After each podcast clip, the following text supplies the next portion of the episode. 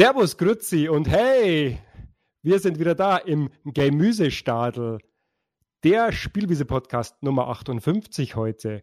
Und bei mir dabei sind der Kai. Hallo Kai. Hallo Flo. Und der Patrick. Hallo Patrick. Hallo Flo. Benny, was geht ab? Hi, gute wie? Und ich bin der Flo. Ähm, ich moderiere euch heute ein bisschen durch, durch diese ganze Gemüse, durch das Gemischte. Wir haben echt, also wir haben keine Zeit, Freunde. Wir haben keine Zeit. Wir müssen uns sputen. Es ist unglaublich viel passiert. Es war faktisch, praktisch quasi irgendwie eine E3 und dann doch nicht. Jeder hat irgendwie eine eigene Show gehabt. Die Hersteller haben ihre eigenen Streams gehabt. Gab viel anzukündigen. Ähm, und ich denke, wir gehen einfach direkt rein. Wir haben aber auch was gespielt. Das heißt, wir gehen zuerst ein bisschen rein in ein so ein kleines aktuelles Spiel. Da sagen wir zwei, drei Sätze und dann gehen wir eher so in Richtung Ankündigungen. Was ist uns da im Gedächtnis geblieben? Was war da cool? Was hat uns Spaß gemacht? Äh, wo waren wir vielleicht überrascht? Und was kommt so in den nächsten Monaten? Ja, ich fange mal ganz kurz an. Diablo 4. Wer genau. spielt's? Lass uns doch über ein kleines Spiel reden. Lass uns über dieses kleine Spiel äh, mhm. von Microsoft, pardon, noch nicht Microsoft, äh, von Blizzard reden. Und ich glaube, also ich weiß es, ich habe es auf der Festplatte. Ähm, Patrick ist der Lehrmeister, muss ich sagen fast schon. Hat mir viel beigebracht. Und Kai ist auch am Start. Benny, glaube ich, hat es nicht. Aber wir drei haben es, aber Kai und Patrick sind, sind da äh, stark am Start. Und mir äh, hat die Beta schon gereicht. Ja, hat die Beta gereicht. Das dachte ich auch, aber dazu später mehr. Ähm, ja, Kai vielleicht. Du bist begeistert, oder? Wie sieht es aus? Äh, ja, ja, äh, tatsächlich. Ich bin ein bisschen hin und her gerissen, was die Kritiken angeht. Ähm, wir werden da bestimmt auch nochmal über die verschiedenen Kritiken reden, weil es gibt ja durchaus diese ganzen Zehner, die rumgeschmissen werden in der internationalen Presse. Das ist es nicht, meiner Meinung nach. Es ist aber auch nicht die 7,5, die Hagen von Gamers Global bezückt hat, meiner Meinung nach. Irgendwas dazwischen passt schon ganz gut. Also ich habe tatsächlich Spaß, spiele es im Moment allerdings auch nur im Singleplayer, bis auf den kleinen Ausflug mit dir, Flo. Ähm, ich glaube, im Multiplayer macht es doch mal erheblich mehr Spaß, aber äh, soweit ich das sehe, bietet das Unmengen. Er schlägt aber auch deutlich. Ja, Patrick? Ja, mir ging es genau umgekehrt. Ich hatte vor, das im Singleplayer zu spielen, aber am ersten Tag, als ich es installiert hatte, haben direkt drei Arbeitskollegen mich angeschrieben. Ja, wie hast du das auch? Komm, lass uns spielen. Dann haben wir die ersten, also Freitag wirklich so fünf bis sechs Stunden am Stück gespielt, bis ich müde ins Bett gekrabbelt bin und habe dann äh, die nächsten Tage äh, richtig Spaß gehabt in das Spiel. Ich hätte nie gedacht, dass so schnell wieder so diese Lust auf Diablo aktiviert die ich erst bei Diablo 2 das letzte Mal hatte. Diablo 3 habe ich irgendwie gar nicht so den, den Drive drin gehabt. Mir hat's echt Spaß gemacht jetzt. Ich bin aber, ja, noch nicht so weit, aber wahrscheinlich weiter als ihr beiden. Und hab echt Lust, aber mich stören auch so ein bisschen diese MMO-Elemente. Dazu können wir gleich noch was sagen. Ja. Also ich persönlich habe es jetzt schon länger gespielt, als ich eigentlich dachte. Ich, ich, hatte eigentlich nach der Beta auch schon, wie Benny es gesagt hat, eigentlich gar nicht so den, ähm, die Lust, dass ich mir das dann kaufe. Da ihr das aber dann alle habt, habt ihr mich sozusagen im Gruppenzwang dazu eigentlich äh, einkassiert. Und äh, ich habe es dann doch in diesem Startwochenende gekauft. Generell ist es das gleiche wie bei der Beta. Das heißt, äh, ich finde, grafisch ist es schön. Äh, wieder back to the roots im Sinne von ist nicht so comicartig, gefällt mir gut. Aber es ist halt doch ein, ein, ein Spiel, das unglaublich erschlägt durch tausende von Statistiken und Prozentwerte und verschiedene Attribute. Und äh, natürlich hat es auch einen präsenten Ingame-Shop, der zwar nur, und ihr korrigiert mich bitte, der zwar nur kosmetischer Natur ist, ja. Das heißt, da gibt es nicht irgendwie, man kann sich nichts kaufen, das irgendwie wirklich die, die Kampfkraft beeinflusst oder sowas? Fragezeichen. Ja, bis ja. jetzt ist es so. Und okay. ich finde ihn auch gar nicht so präsent. Er ist ja im Hauptmenü so ein bisschen versteckt. Also er ist jetzt nicht so, dass er dir wie in einem MMO, was Free-to-Play ständig vor die Nase gehalten wird. Ja, stimmt. Naja, ja, es, aber also, ja. es ist schon eine Call to Action. Ne? Also wenn du tatsächlich in, eine, in ein Menü der, der, äh, der Map gehst, äh, wo du die Reiter dann auch tatsächlich hast, dann ist der schon hervorgehoben, der Shop, ne? Dass du quasi immer hier, da gibt's was zu sehen. Ne? Also das, das haben sie schon gemacht. Echt jetzt? Ja, ja.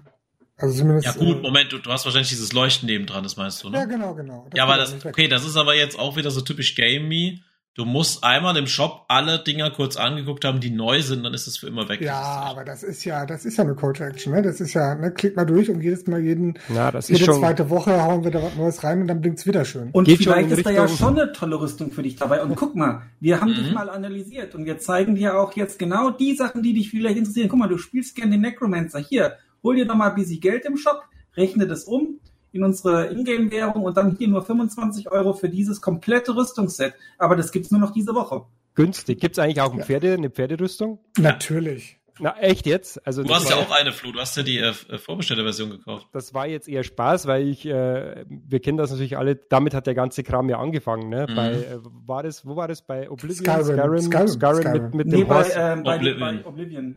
Oblivion schon? Um mit, mit, dem Horse Armor, das war ja damals, äh, da dachten wir uns alle noch, was ist denn das für ein Quatsch, das macht doch kein Mensch nicht. Ja, heute setzen die Milliarden damit um. Aber egal, wir schweifen ab. Also insgesamt Diablo 4, glaube ich, war ein solider Start. Also technisch hatte ich jetzt auch keine Probleme. Es ist always on. Das heißt, da gibt es keine Pause. Also wenn du hier auf, äh, gemütlich auf deine Escape-Taste drückst und glaubst, dann ist das Spiel unterbrochen, kannst du vergessen. Ne? Du wirst im Hintergrund äh, weiter von den Gegnern attackiert und, und stirbst dann auch. Ist mhm. mir jetzt auch schon ein, zweimal so passiert. Das war auch schon in Diablo 2 und in Diablo 3 so. Das war in die Diablo 2, glaube ich, aber nicht so wirklich, ne? Doch, doch. doch, doch. Aber in der, An in der Anfangsversion damals, also in der, in der Urversion. Ja, mhm. doch, ziemlich safe. Aber äh, ist auch egal. Ich hake okay. mal kurz ein, äh, weil ja.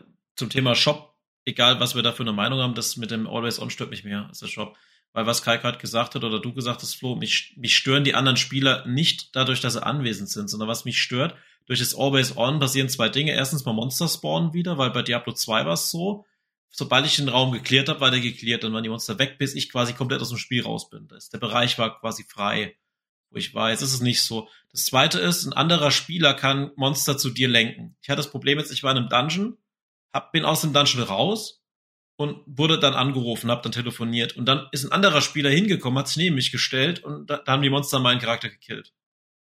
Ah, Sowas nervt mich. Aber ist vielleicht auch so ein bisschen, ich finde, es ist ein bisschen so der, der Survival-Horror-Kick fast ein bisschen, ne? Ja, aber nicht bei Diablo.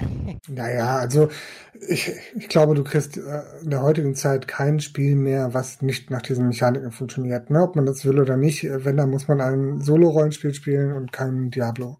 Das, ja, du, du kannst ja umgehen, indem du jetzt nicht einfach in die Stadt reinportest in ja, dem Fall, ne? Also immer teleportieren und dann ist man auch safe. Ist safe. Genau. Aber du hast auch das Traumportal, du kommst ja wieder zurück, so ist ja nicht. Genau, aber gerade noch das, um den Gedanken zu Ende zu führen, was mich auch nervt, ich laufe durch einen Dungeon und cleare den und habe dann irgendwas vergessen. Zum Beispiel, ich muss drei Tagebücher finden für den einen Typ. Und dann ist ein anderer Spieler da und dann wird permanent dieser Dungeon resettet, indem ich halt ständig wieder, wenn ich durch die Gänge laufe, wieder die neuen Monster bekämpfe. Hat natürlich den Vorteil, dass ich auflevel, aber den Nachteil, der Dungeon ist halt nie leergeräumt von mir. Das Lass ist uns mal so ganz kurz über das Auf, das Aufleveln ist ein guter Punkt, weil ich habe mhm. nämlich das Problem gehabt, dass ich äh, in dem ersten Gebiet einfach sagte irgendwie, hey, das macht ja relativ viel Spaß, die Quests sind auch gar nicht so mies von Story ähm, und ich mache einfach hier Clear All. Ne? Und das hat aber dafür gesorgt, dass ich Level 40 war und die erste Karte immer noch nicht durch war. Ja. Und wenn man dann denkt, dass man äh, mit Level 50 die Kampagne abschließen darf und dann den finalen Dungeon machen kann, um dann die höheren Stufen freizuschalten, mhm. setzt dann das unter einen künstlichen Druck. Und das ist das, was mich am meisten stört, dieser künstliche Druck. Wenn du das nicht machst, wenn du dir Zeit lässt, dann hast du ein künstliches Gap, weil du kannst zwar weiter leveln, aber alle anderen, die das vorher zu Ende geschliffen haben und einfach durchgehechtet sind, die haben den Vorteil, die können nämlich auf die höheren Stufen wechseln und kriegen bessere Belohnungen, die dir mhm. bis dahin verwehrt sind. Und das finde ich doof. Ja gut, das Spiel schreibt dir das nicht vor, weil ja. es ist jetzt halt so, äh, also ich bin jetzt in Akt 4 und in Akt 4, da, da spielt auch wieder im Gebiet von Akt 1. Ne? Also es, es, sind spätere Quests, die dich zurückführen von der Hauptquest. Nein, Deswegen habe ich schnell du gemerkt. kannst die Schwierigkeitsstufe nicht hochstellen. Ja, du kannst es ändern, ne? aber diese Nebenquests äh, sollte man halt nicht alle machen, weil man sonst halt überlevelt ist. Ja, aber das ist ja das, was mich stört. Ne? Also ich, mhm. ich, hätte, ich hätte gerne, warum soll ich denn nicht vorher auf Stufe 3 schalten können und diesen doofen Dungeon, Final-Dungeon dann auf Stufe 3 machen? Ey, keine Ahnung, ist mir doch egal. Warum werde ich denn gezwungen, irgendwie, ich muss die Story durchhechten, wenn ich denn keinen Nachteil haben möchte gegen anderen Spielern auf dem gleichen Level? Ja, das stimmt. Ja. Also ich bin da eher bei Kai, aber also insgesamt, äh, und wir müssen jetzt leider, wir müssen weiter galoppieren, ähm, um das abzuschließen. Ähm, ich fand es besser als erwartet, aber es ist nicht so wie bei dem Zelda Tears of the Kingdom, wie ich letztens sagte, dass es mich komplett überrascht hat. Also ich werde da die Kampagne noch zu Ende spielen, hoffentlich mit, mit einem von euch noch vielleicht ein, zwei Runden mhm. und dann ist es für mich auch gut. Vielleicht noch ganz zum Abschluss, was würden wir bis jetzt sagen, so wertungstechnisch 6 von 10 oder 10 von 10? Also ich würde jetzt so eine 7,5 bis 8 vielleicht geben, äh, um den Dreh. Äh, Patrick? Also mir gefällt wir haben jetzt sehr viel gemeckert, mir gefällt es eigentlich recht gut und ich würde den Zelda-Vergleich nochmal so bringen. Zelda ist für mich ein Spiel, wo ich abschalten kann, wo ich in Ruhe alles genießen kann, wo ich einfach in der Welt eintauchen kann. Diablo ist für mich genau das Gegenteil. Das ist eine hektische äh, Rumrennsache, die aber auch irgendwie befriedigend ist, weil man auch irgendwie mal was anderes tut. Und weil ich auch mal mit Leuten zusammenspielen kann, mit denen ich schon lange nicht mehr gespielt habe. Von daher ist es schön. Ich nehme Gamers Global Wertung, ne? 8.5, weil äh, Genrefans greifen zu. Äh, da muss ich ganz kurz nachfragen, Patrick.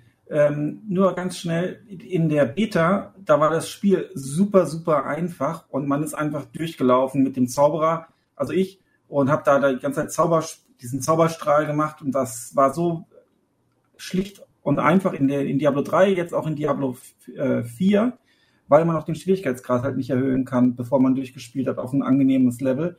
Wie ist es bei dir gewesen? War das nicht? Weil du sagst, es war so, man muss so aufpassen. Ich hatte dir jetzt ja. das ist super simpel.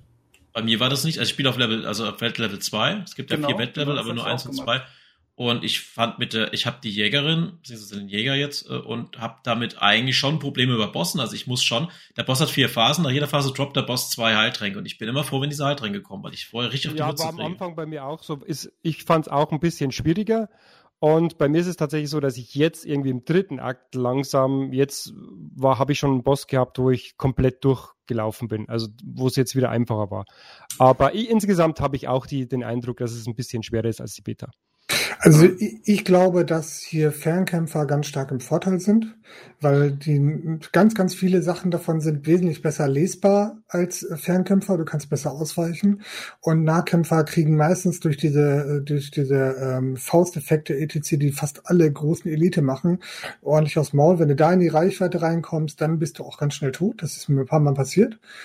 Ähm, aber als Fernkämpfer hast du halt die Möglichkeit, das auszuweichen. Das heißt, äh, Totenbeschwörer, Zauberer oder so sind tatsächlich, glaube ich, in einer besseren Lage, sofern sie Abstand halten können.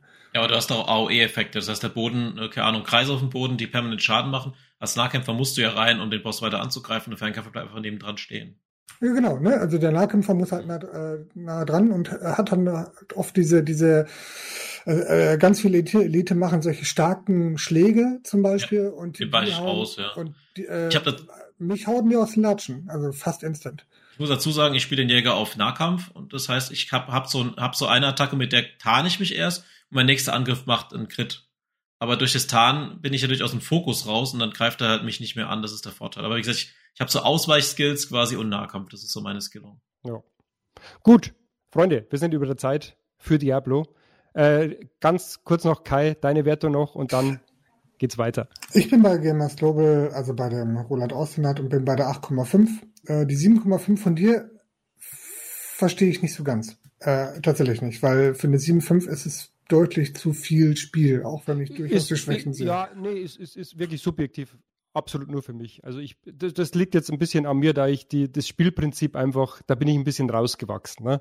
Also ich finde, äh, wahrscheinlich würde man jetzt, wenn ich mit meiner subjektiven Brille da nicht drauf schaue, würde ich auch eher so auf 8, 8, 5 gehen. Ne? Aber ich würde eigentlich viel lieber System Shock Remake spielen, aber anderes oder, Thema. Oder was mit Parrying-System. Oder, oder das, ja. Aber äh, Benny, weil du gerade äh, laut gibst, ähm, du wolltest noch kurz was zu Victoria 3 sagen, wenn wir schon bei aktuellen Spielen sind. Ja, nur ganz kurz. Ich habe äh, 35 Stunden Voice of the People gespielt. Das ist das, der erste größere DLC für Victoria 3. Das, da wurde ja lange drauf gewartet. Ähm, von Paradox, äh, Wirtschaftssimulation ähm, im 19. Jahrhundert oder bis dann entsprechend 1936 ist Schluss. Und ja, man spielt irgendeine, irgendeine Welt, äh, irgendein Land äh, der damaligen Zeit und hauptsächlich äh, tüftelt man in der Wirtschaft rum, macht Handelsrouten, baut die Wirtschaft aus. Das habe ich damals für Gamers Global, also letzten Herbst getestet. Und jetzt habe ich halt den Artikel für den, für den ähm, Voice of the People DLC gemacht. Und es gab viele gute Patches seitdem, also es lohnt sich alleine deshalb schon reinzuschauen. Das ist jetzt Patch 1.3, die Hauptversion, also jetzt 1.3.2 ist es, glaube ich. Ein paar Interface-Verbesserungen, ein paar Sachen, die auch im Test kritisiert waren. Ähm, das Bauen wurde ein bisschen überarbeitet, der private Bausektor, das Gesetzeerlassen ist jetzt besser äh, in mehreren Stufen. Das heißt, man hat nicht mehr so einen Zufallstreffer, dass ein neues Gesetz direkt sofort erlassen wird, weil es jetzt drei Phasen durchlaufen muss. Ähm, dann ähm, Protestbewegungen, wenn die ein Gesetz wollen, können sich radikalisieren und dann zur Revolution werden. Das ist ganz neu in der Form. Ähm, und Patch 1.3 hat auch ein Agitatorensystem eingebaut. Das heißt, man kann anfangs sich zwei Leute ähm, sozusagen ins Boot holen und später auch mehr, die im Prinzip eine Protestbewegung gründen oder sich auch einer Protestbewegung anschließen. Man kann die dann auch ähm, zu Generälen machen mit DLC dann. Das ist ein ganz nettes System und die können auch schon sich auswirken oder man kann zum Beispiel mit deren Hilfe eine Protestbewegung starten und ein Gesetz erlassen, was man sonst vielleicht nicht erlassen könnte. Also ist eigentlich ganz witzig und mischt die Innenpolitik noch mal ein bisschen auf.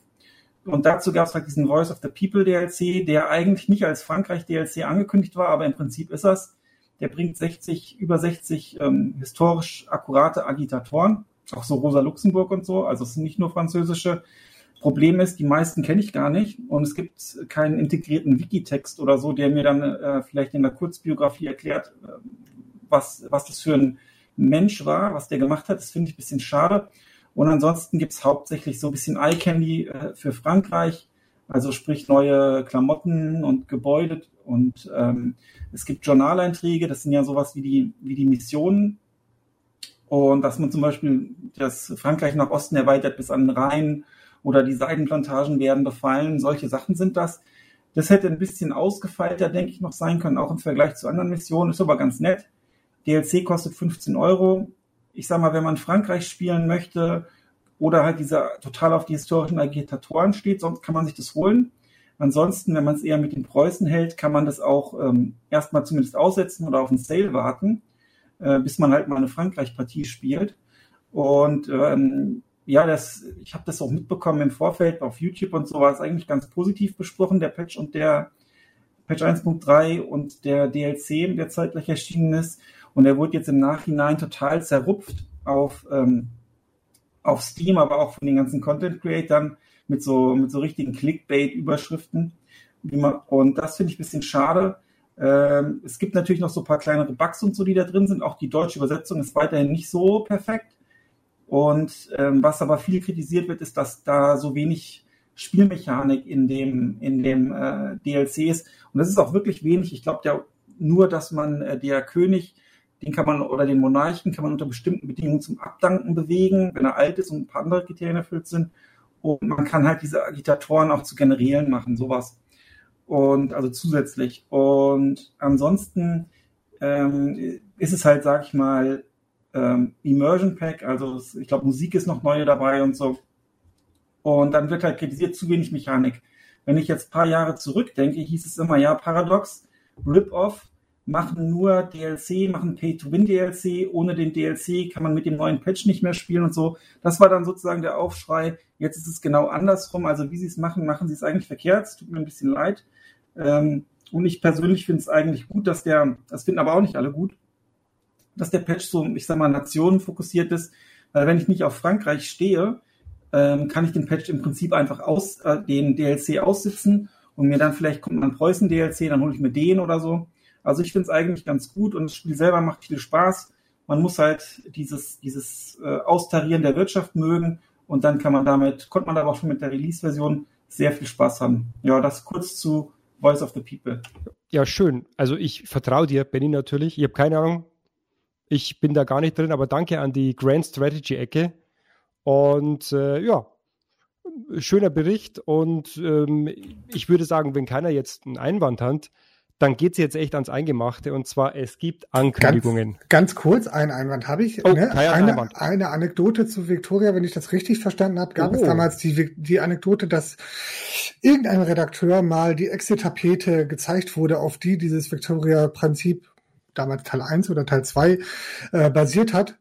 Und das finde ich tatsächlich witzig, weil immer wenn ich diesen Monolog von Benny höre, dann habe ich das Gefühl, ich horche hier ein, äh, einer krassen Wirtschaftssimulation, die wie eine Excel-Tapete anmutet und dass es tatsächlich darauf beruht, finde ich immer wieder witzig. So ich zumindest find, die Urban Legend. Toll. Kai, Kai, hast du gerade Excel gedisst? Cool. Ich finde Excel super. Also ganz ehrlich, ähm, Excel ist toll. Tolles ja, Produkt. Ja, damit kannst du mich auch jagen. aber gut, wir schweifen ab. Äh, aber nochmal danke. Äh, danke Kai, danke Benny äh, für die Victoria 3 äh, Anmerkungen. Ich habe da, wie gesagt, keine Aktien drin. Insofern galoppieren wir schnell weiter zu den Ankündigungen. Und zwar, es gab ja alles Mögliche an Sommerankündigungen. Ne? Es gab dieses Summer Games Fest. Ähm, Xbox hat was rausgehauen, Ubisoft hat was rausgehauen und hast du nicht gesehen. Wir gehen jetzt auch gar nicht auf irgendwelche einzelnen Shows ein, sondern einfach querbeet, was uns so im Gedächtnis geblieben ist. Und ich habe auf meinem Zettel tatsächlich was für, ähm, für Kai und für mich, was noch einen Schritt, wir gehen noch ein bisschen, bisschen weg von diesen Games-Ankündigungen und gehen noch zu einer anderen kleinen Firma. Und zwar hat tatsächlich auch äh, die Firma Apple die kennt ihr vielleicht, die hießen früher mal Apple Computer, die haben auch ein bisschen was angekündigt. Die hatten irgendwas mit so einer Taucherbrille, aber auf das wollen wir gar nicht eingehen, denn die wirklich wichtige Ankündigung war tatsächlich im Gaming-Bereich. Die hat man so ein bisschen zwischen den Zeilen subtil mitbekommen. Äh, Kai, wir hatten kurz darüber geredet, und zwar Apple steigt wieder mal in Gaming ein. Oder vielleicht das erste Mal, ne? Ähm, ja, was, was wurde denn da angekündigt? Ähm, es geht um, wir dachten erst, es geht in die Richtung, was Steam jetzt macht mit diesem Proton, äh, also dass wirklich dieser, dass die nativen Spiele rüber emuliert werden, äh, so wie das das Steam Deck auch macht, ist jetzt doch nicht ganz so geworden, aber Apple hat tatsächlich so ein, so ein Portability Toolkit geliefert, so ein, so ein Portierungs, so ein Stück Software, ne, Kai? Und ähm, das soll es ganz einfach ermöglichen, DirectX 12 Spiele rüber zu portieren. Und ich glaube schon ein, zwei Tage später kamen dann die ersten Proof of Concepts auf YouTube, wo jemand Diablo 4 auf dem MacBook Air rüber portiert hat oder Cyberpunk zwar mit, mit wenig Frames, irgendwie 20 FPS, aber einfach mal so als Proof of Concept. Und das könnte tatsächlich jetzt eine Initiative sein, wo ähm, wo es im Apple-Lager jetzt langsam mal ein bisschen ernst wird und die jetzt wieder mal so ein bisschen auf, die Gaming-Schiene gehen. Ich persönlich bin auch arbeitsbedingt ein bisschen Apple-User, habe ein MacBook Pro äh, mit einem M1-Chip und wäre da gar nicht abgeneigt, wenn ich meine Steam-Bibliothek ähm, auch, wenn ich da die Spiele auch so wie am Steam Deck spielen könnte, ne, auf, auf der Apple-Hardware, die ja zwar ein bisschen teurer ist, aber die inzwischen ja mit diesem Silicon Chip äh, echt eine ganz gute energieeffiziente Maschinerie haben, oder Kai? Was sagst du?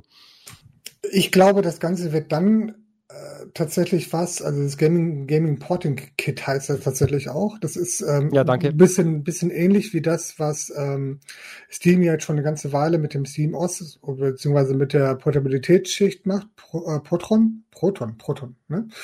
Ähm, ich glaube, das Ding wird tatsächlich was, wenn das entweder in Proton aufgeht oder Steam tatsächlich diese Kompatibilitätsschicht in einen eventuellen Steam-Client für Mac übernimmt. Und dann wird das meines Erachtens nach ein Selbstbrenner und kann Apple ganz, ganz krass pushen, gerade mit den M1, M2-Chips äh, und dem neuen M2 Ultra. Ja, ich, ich glaube Ultra, Ultra. Genau. Ja. ja. mit den Bezeichnungen ist es manchmal schon ein bisschen schwierig. Max, Ultra, Double. Ist schon fast wie bei Windows und Microsoft. Ähm, wenn die, wenn die das tatsächlich machen würden, wird das, glaube ich, Apple einen ordentlichen Push geben. Weil dann ist tatsächlich so ein MacBook mit einem M2 oder M1-Chip, ja, er hat M2, eine ganz ordentliche Alternative zu den bestehenden Windows-Kisten. Und ähm, jetzt sicher preislich, natürlich kriegst du, glaube ich, mit einer 4070 oder sowas am Desktop noch mehr, mehr Leistung fürs Geld. Äh, aber die Energieeffizienz, wenn du schon so ein Gerät hast, ne, ähm, ist, ist relativ gut. Also wer das, wer das kennt und selber schon mal so ein Gerät hatte, ist halt echt charmant, weil es kaum Lüfteremissionen gibt und äh, der Akku ist, ist, ist, ist relativ entspannt. Also insofern wäre auf jeden Fall ein Mehrwert und ich sehe es auch so, ähm, kann hier nur positiv sein, wenn man seine vorhandene Bibliothek dann spielen könnte äh, in so einer Schicht, wie du es gesagt hast, Kai. Also da kommt was. Äh, schauen wir, wie, wie, wie ernst es dann wirklich wird. Ne? Da wurde es ja auch schon mehr versprochen, als dann geliefert wurde. Und ja, also ich bin gespannt. Ganz kurz nochmal als Abschluss. Ähm, es gibt ja tatsächlich keine vergleichbare Geräteklasse unter Windows. Ne? Das muss man halt immer wieder auf der Zunge zergehen lassen. Die Gaming-Laptops sind alle 40er oder 30er Nvidia-Karten, die an der, äh, am Akku innerhalb von einer halben, äh, dreiviertel Stunde, Stunde durchgekaut sind, wenn überhaupt. Und die dann nochmal separate Lüfter haben, die dazu sorgen, dass du wahrscheinlich in 90 Prozent der Fälle ein Headset auf dem Kopf haben möchtest, während du spielst. Das äh, Windows hat da nichts. Ist, ist tatsächlich richtig und äh, es kam jetzt ja auch von No Man's Sky eine native M1-Version, also Apple Silicon-Version raus in der gleichen Woche, die ich auch mal bei mir probiert hatte und auch das Resident Evil 7 wurde rüberportiert und das ist schon relativ beeindruckend. Also für alle, die jetzt wirklich komplett auf Windows sind und noch nie so, so ein Gerät ähm, live erlebt haben, ist relativ beeindruckend, was so eine, so eine CPU-GPU-Kombination, was die raushaut doch an Leistung. Ne? Für das, was eigentlich dann an Emissionen und Energie da reingesteckt wird. Also das ist echt, ist beeindruckend und, und ja, und was die Fachpresse ja auch gesagt hat, äh, das kann ich nur wiederholen, damit bekommen halt AMD und Nvidia und, und Intel auch, äh, die bekommen nochmal hier auf der GPU-Schiene nochmal Konkurrenz von einem neuen Player, der jetzt auch dann Gaming kann. Also bleibt weiterhin spannend. Ja, aber ohne Support ist äh, das, egal ob Apple dahinter steht oder nicht, zum Tode verurteilt. Ne? Absolut. Heißt, also da muss richtig, da muss richtig, äh, da muss auch ein, ein Wille dahinter sein. Ja. Also entweder eine Kooperation mit Steam oder großflächig Third-Party-Unterstützung. Ja, das wird dann spannend, weil Apple ist nicht dafür bekannt, dass sie große Kooperationen hier eingehen, ohne dass sie selber, sagen wir mal, die, die Herrscher sind in ihrem Universum. Ne? Aber ja, gut, das nur als Abschluss, kleiner Exkurs. Und jetzt bitte, jetzt geht's los. Jetzt die Ankündigungen von den Gamefests dieser, dieser Woche, dieser letzten Woche, alles, was so äh, raus war. Ähm, Kai, fang einfach gleich an. Ich würde sagen, Kai, Patrick, Benny und ich mache am Schluss noch zwei, drei Sätze, was mich so überrascht hat. Ähm, legt einfach los. Kai, was ist dir aufgefallen? Was hat dich überrascht? Ähm, drei Spiele haben mich überrascht oder auf die ich mich freue. Beides durchaus sinnvoll. Ähm, auf was ich mich freue, ist zum Beispiel Remnants from the Ashes oder Remnant 2. Ich weiß nicht, wer den ersten Teil gespielt hat. Ich glaube, der flog 2019 sehr unter dem Radar. Ähm, Benny, für dich könnte das durchaus ein Titel sein, weil der geht ganz, ganz krass in die Richtung von äh, da, da, da, Outriders, was du ja auch uh, mit Begeisterung Outriders gespielt war ein fantastisches Spiel. Genau. Und Remnant, ich habe Remnant sehr, sehr spät nachgeholt, ist ein Spiel, was genau in die gleiche Kerbe schlägt. Ähm, ähnlich absurde Story. Äh, ähnlich absurde Gegner, drei Spieler, Mischmasch aus Nahkampf, Special-Fähigkeiten, hast du nicht gesehen, verschiedene Charakterklassen, super geiles Spiel, habe ich mit einem Kollegen durchgespielt, war fantastisch, ganz toll. Kommt jetzt ein zweiter Teil, sollte man auf dem Radar haben, war ein tolles Spiel. Das zweite, was ich habe, ist, äh, und was auch eine Überraschung ist, weil es ein bisschen Mut bedeutet, ein neues Star Wars Spiel. Und zwar ohne Lichtschwerter, soweit man das im Trailer sehen konnte. Und das würde ich tatsächlich gerne mal mit euch diskutieren, weil ich glaube, wir haben eine sehr verschiedene Meinungen. Ich persönlich begrüße es sehr, dass das Star Wars Universum mal von der anderen Seite betrachtet wird. Und zwar rede ich da von äh, Outlanders, heißt es so? Outlaws. Outlaws. Outlaws, mein Gott. Outlaws, was tatsächlich die äh, Schmuggelschiene von Star Wars ein bisschen, das Outer Rim ein bisschen betrachtet. Also ein bisschen Han Solo Verschnitt. Und äh, das sieht ein bisschen aus wie ein äh, Deckungsshooter äh, Mavin Drake äh, meets Star Wars Universum. Hätte ich aber Bock drauf. Also bei Star Wars muss ich reingrätschen als alter Star Wars-Fan und äh, ich war total überrascht. Also mir geht es genau wie Kai. Ich war erstmal überrascht, weil es hat ja geheißen, ja, Massive, äh, die Entwickler von The Division, ne? Division und Division 2, das ja wirklich astreine MMO-Looter-Shooter waren, kann man so sagen, ne? Ja. Kann man so sagen. Ja, also reine äh, Multiplayer konnte man allein zwar auch spielen, aber war schon auf Multiplayer ausgelegt. Und ähm, ich dachte, als, als da die Ankündigung kam, dass die was machen mit der Star Wars-Lizenz, boah, wird heute sowas wie The Division sein äh, im Star Wars-Universum.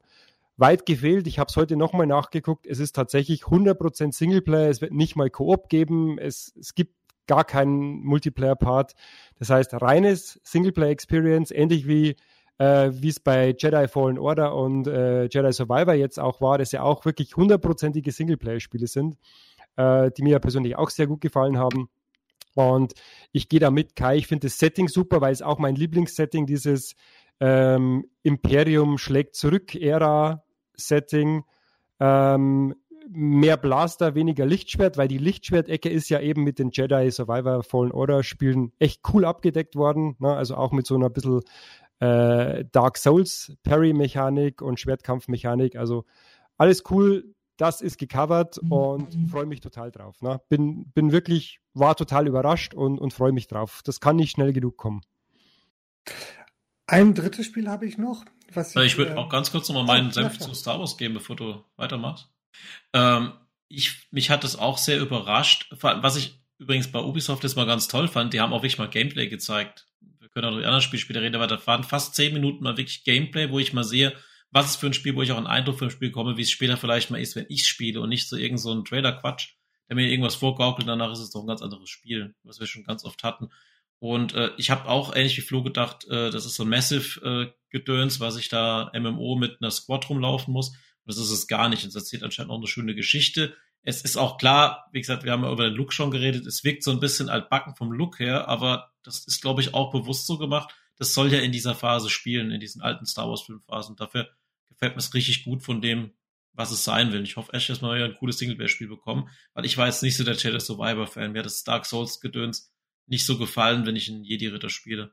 Deswegen hoffe ich, dass das mein Spiel wird. Ja, ich habe so ein bisschen gemischte Gefühle. Ähm, also ich finde das Setting super, auch dieses so, ich sag mal, Outer Rim-mäßige und bisschen schmutzige. Auch dieser, dieser Mix aus bisschen Schleichen, das darf nur nicht zu viel sein, ähm, sonst fliehe ich. Und äh, Schießen, dann, dass man da auf dem Bike rumfährt und dann äh, auch rumfliegt. Also dieser, dieser, das gibt einem so das Feeling, mittendrin zu sein. Das finde ich richtig gut. Ähm, ich hätte aber lieber einen frei konfigurierbaren Charakter. Das hat mich in, ähm, in, in dem Jedi-Spiel schon, schon genervt, weil ich den Charakter doof fand und mich mit dem nicht identifizieren konnte irgendwie, weil ich hatte so ein Störgefühl, bis ich dann später durch eine Kollegin erfuhr, dass es der Typ aus dieser Serie ist. Und dann musste ich unterbewusst habe ich doch an diese Serie wahrscheinlich. Shameless. Äh, Shameless, genau. Und ich dachte, das ist doch kein Jedi-Ritter, das ist doch kein Jedi-Ritter, ja. Weil ich dauernd irgendwie im Kopf, ohne dass ich drauf kam, diesen Shameless-Typen gesehen habe. Der das ja auch super schauspielert, aber das war halt für mich kein Jedi-Ritter. Das heißt, wenn es schon so, ich sag mal, jemand ähm, Unbekanntes ist da jetzt, ich sag mal, da äh, auf dem Bike, dann kann man das, hätte ich das lieber selbst äh, konfiguriert. Und äh, ich bin jetzt nicht so der Riesenfreund von so Sidekick-Merchandise-Figuren. Das ist allerdings auch typisch für Star Wars-Universum. Und es hat ja auch zugenommen in den letzten Jahren nochmal, gab es anfangs schon mit R2D2 und so, so ein bisschen, äh, ja, ist ein bisschen ausgeartet und das ist top, das Ganze nochmal. Und man muss dem Vieh ja wohl auch Befehle geben. Das ist also nochmal mehr eingebunden als der Roboter oder der Droide in, in, in Jedi-Spiel. Äh, wie ist Fallen Order? War das so? Fallen Order, der erste Teil? Ja. ja, Fallen Order. Da fand ich den Roboter eigentlich ganz cool, weil der immer nur mal so runtergehüpft ist und dann hat er so gezeigt, hier, guck mal, da ist was oder so. Oder hat halt mal ähm, so, so eine, so eine Armatur bedient oder so. Das fand ich ganz gut. Das ist mir jetzt vielleicht ein bisschen too much, aber mal schauen. Äh, vielleicht mal im Game Pass schaue ich dann auch rein. Ich wollte nur ganz kurz einhaken zu Cal Kestis. Der wird ja bewusst von einem Schauspieler gespielt, A, wegen den ganzen äh, Effekten, die sie machen konnten, und B, wenn du jetzt äh, Mandalorian oder sowas guckst, und die, da ist ja noch, sind ja noch Filme geplant, Crossover-Filme, ist natürlich schon klar, dass sie den irgendwann in den Film reinstecken wollen. Deswegen macht es schon Sinn, dass du einen Schauspieler nimmst und keinen selbstgenerierten Charakter. Und hier wäre es auch irgendeine Schauspielerin. Ich habe auch in Trailers gesehen, wo die echten Schauspieler auch nochmal zu sehen waren ich denke, das ist schon von Disney so geplant, wenn das Spiel gut läuft, dass sie dann den Spielcharakter in den Film reinstecken können. Und also, außerdem, wenn du sagst, von Disney geplant, äh, um das abzuschließen, ähm, ich finde es eigentlich auch cool, dass da wirklich jemand gesagt hat, ja, wir machen keinen Looter-Shooter mit äh, Skin-Store, an dem wir dann irgendwie Milliarden noch verdienen, sondern wir machen 100% ein Singleplayer-Spiel. Das war ja, muss man ehrlich gesagt sagen, bei Star Wars, Jedi Fallen Order und Jedi Survivor eigentlich schon überraschend, ne? dass da eigentlich gar nichts drin war also auch nicht mit, mit, mit Ingame-Käufen etc. Wenn man das dem Publisher aus meiner Sicht überlassen hätte, hätte der da sicher was reingebaut. Aber ich glaube schon, ist nur ein Gefühl, ich glaube, dass da wirklich ein Produzent bei Disney sagt, nee, da machen wir jetzt ein 100% Singleplayer-Spiel, das soll wirklich ein 100%iges Story-Erlebnis sein, dass wir wiederum, und jetzt sind wir bei Patrick, dass wir später dann auch irgendwo referenzieren und einbinden können. Ne? Mhm. Ja, das ist jetzt eh so ein Trend, cool. Äh, Spiel zu Film und so ähm, auch jetzt mit Last of Us oder so, dass da diese, diese Grenzen immer mehr verschwimmen oder Cyberpunk als Anime-Serie und so Sachen. Ja, die also, 90er Jahre sind ja. auch tatsächlich vorbei, ne, wo Spielmarken oder Filmmarken tatsächlich verbrannt wurden und das Spiele, keine Ahnung, hier berühmte E.T. der Außerirdische für den Atari, was quasi den Untergang der Spielindustrie zu dem Zeitpunkt mm. verursacht hat. oder weil einfach die Risiken sinnbildlich dafür steht. Genau, weil, weil das Risiko einfach zu groß ist. Der, der Markt ist zu groß und Disney ist halt auch, die, die haben ja auch schon genug verbockt, muss man sagen und die wissen halt auch, wir müssen, unsere, wir müssen uns auf unsere IP schauen und müssen da echt ein bisschen in die Zukunft denken. Ja, IPs sind halt teuer, ne? Und das IPs also IPs es schaffen ist halt äh, schaffst halt nicht so einfach. Das machen sie oder versuchen sie oft genug, das ist gar nicht so einfach. Hast du recht. Aber ähm, Kai, du hattest noch ein drittes Ja, Spiel. ein drittes, äh, worauf ich überhaupt keinen Bock habe zu spielen, was mich aber tatsächlich verwundert hat, und zwar äh, rede ich von dem Flugsimulator. Microsoft hat tatsächlich einen neuen Flugsimulator angekündigt und so wie ich das jetzt gelesen habe, und da hätte ich gerne auch eure Aber es gibt Einschätzung. Doch erst einen neuen. Ja, genau. Und ich hätte gerne eure Einschätzung. Ist das jetzt wirklich ein neuer? Was ist mit den gesamten DLCs, die man bisher kaufen konnte? Microsoft war sehr berühmt für diesen DLC-Wahnsinn, den sie im Flugsimulator ja auch immer gemacht haben, dass du jeden Schwachsinn zusätzlich kaufen konntest. Ich finde es sehr cool, dass sie quasi Berufe integriert haben. Also tatsächlich dann noch mehr Aufgaben neben den reinen Fliegen irgendwie äh, gebaut haben. Ich bin jetzt nicht so ganz tief in dem, in der, in dem Bereich drin, aber dieses äh, Video mit den, hier, du kannst ein Transportflieger sein, du kannst einen Waldbrände bekämpfen, kannst weiß ich nicht was machen, wirkte sehr cool. Ich frage mich nur, was macht das denn mit Leuten, die die bisherige Version gekauft haben und äh, da ordentlich Geld reingesteckt haben? Also was, was ich gelesen habe, tatsächlich, sie haben gesagt, dass die 2020er Version weiterhin noch lange supported wird und, und auch noch Content kommt, aber so wie ich es verstanden habe, ist die 2024er in der Tat ein eigenes Produkt. Das heißt, keine Kompatibilität von bisherigen Add-ons? Das ist meistens so. Vielleicht gibt es halt irgendwie Rabatt oder so oder so Cross-Buy. Ähm, in der offiziellen FAQ, ich habe mich nämlich das auch gefragt und dann bei Gamers Global ein bisschen diskutiert, weil ich habe den Flugsimulator ja ganz gerne auch gespielt ähm, oder mache das immer mal und freue mich aber auch auf diese Berufe. Und laut der offiziellen FAQ ist das halt äh, Standalone Simulator der nächsten Generation und der Nachfolger vom 2020er. Aber die aktuellen Flugzeuge und, ähm, und auch Flughäfen, die ähm, vom Flugsimulator 2020 und dann as well as virtually all Marketplace Marketplace Add-ons, also zum Beispiel die Tante U, die man kaufen konnte. Virtually all, weiß ich nicht, ob das dann wirklich all ist. Das klingt so ein bisschen nach das eine oder andere vielleicht nicht werden auch dann von dem Microsoft Flight Simulator 2024 supported. Also es sieht für mich so aus, als ob dann der Flight Simulator 2020 und 2024 sich den Marketplace sozusagen teilen und du dann die in 2020 gekauften ähm, oder fast alle zumindest gekauften Sachen in 2024 dann auch weiterverwenden kannst. Ja, also sowas ist, ist sinnig, glaube ich. Und äh, ich, also wie gesagt, es ist ein eigen, es ist Standalone, aber es wird sicher Überschneidungen im Marktplatz geben. Das hatte ich tatsächlich auch gelesen, ja. Ja, wobei mein Tipp wäre, dass das vor allen Dingen die DLCs trifft, äh, die von Microsoft selber kommen, dass die größtenteils portiert werden. Das kann ich mir schon vorstellen. Hm. Aber es ist ja eigentlich, also für die ganzen Fans ist es ja auch ein riesen Marktplatz für Dritthersteller, ne? Und dass die das tatsächlich äh, entweder machen, Interesse dran haben, das stemmen können, boah, ja, aber das wurde ja, glaube ich, auch, diese Dritthersteller-Sachen konnte man, glaube ich, auch in dem Marketplace kaufen. Und es soll, wie gesagt, alles aus diesem Marketplace oder fast alles aus diesem Marketplace dann auch im 2024er Simulator ähm, direkt funktionieren. Wir werden sehen, wenn es kommt. Ich bin da verhalten skeptisch. Ja. Und es gibt ein Dune-DLC, sollte man vielleicht noch sagen. Was gibt das? Äh, der, kostenlos. Also man kann dann irgendwie mit so Dune, also dieses Dune-Universum ja. rumfliegen. Das habe ich auch gesehen. Ja, das sah ganz lustig aus. Das habe ich auch gesehen. Ich habe mich gefragt, was soll das denn jetzt? Ja, also gab ja auch schon Halo, äh, gab ja auch schon, glaube ich, diesen Halo.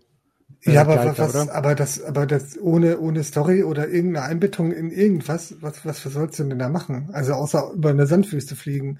Das stelle ich mir so verhalten. Doch, du rettest doch diesen vor. komischen äh, Sandcrawler vor den Würmern macht man das dann so wie ein Job, den man dann quasi. Ja, also, wahrscheinlich.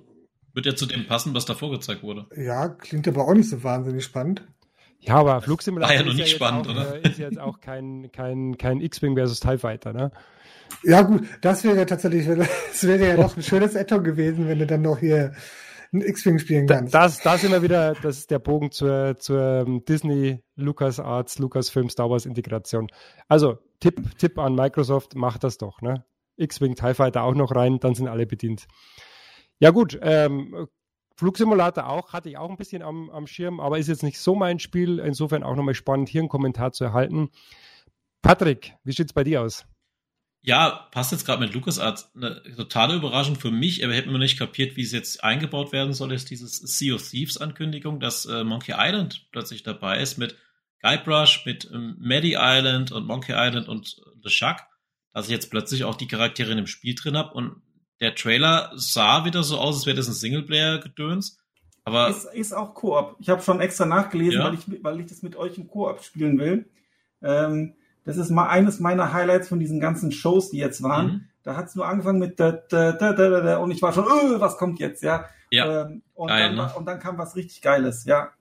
Also das, das ist, ist, so eine Story, spannend. die man dann gemeinsam spielen kann. Das ist spannend. Äh, ich weiß nur, dass äh, Ron Gilbert ein bisschen sauer war, weil er da gar nicht eingebunden war. Also das haben sie wohl komplett hinter seinem Rücken gemacht. Oh, okay, das sie ist wohl schon zwischendurch, also so als es in Entwicklung war, hatten sie mal gesagt, hey, also übrigens, äh, wir machen da was, aber so quasi, äh, wir brauchen dich nicht. Aber LucasArts Logo ist wurde ja eingeblendet, ne? Was wahrscheinlich ja, eher ja, Ron Gilbert ist ja, ist ja äh, von dieser Terrible Toy Box, also das ist ja eine eigene Firma. Mhm. Und der hat ja, also die haben ihm ja aus, aus Gnade und Barmherzigkeit hatten sie ihm ja die Lizenz noch zur Verfügung gestellt, dass, damit er sein Return to Monkey Island machen kann.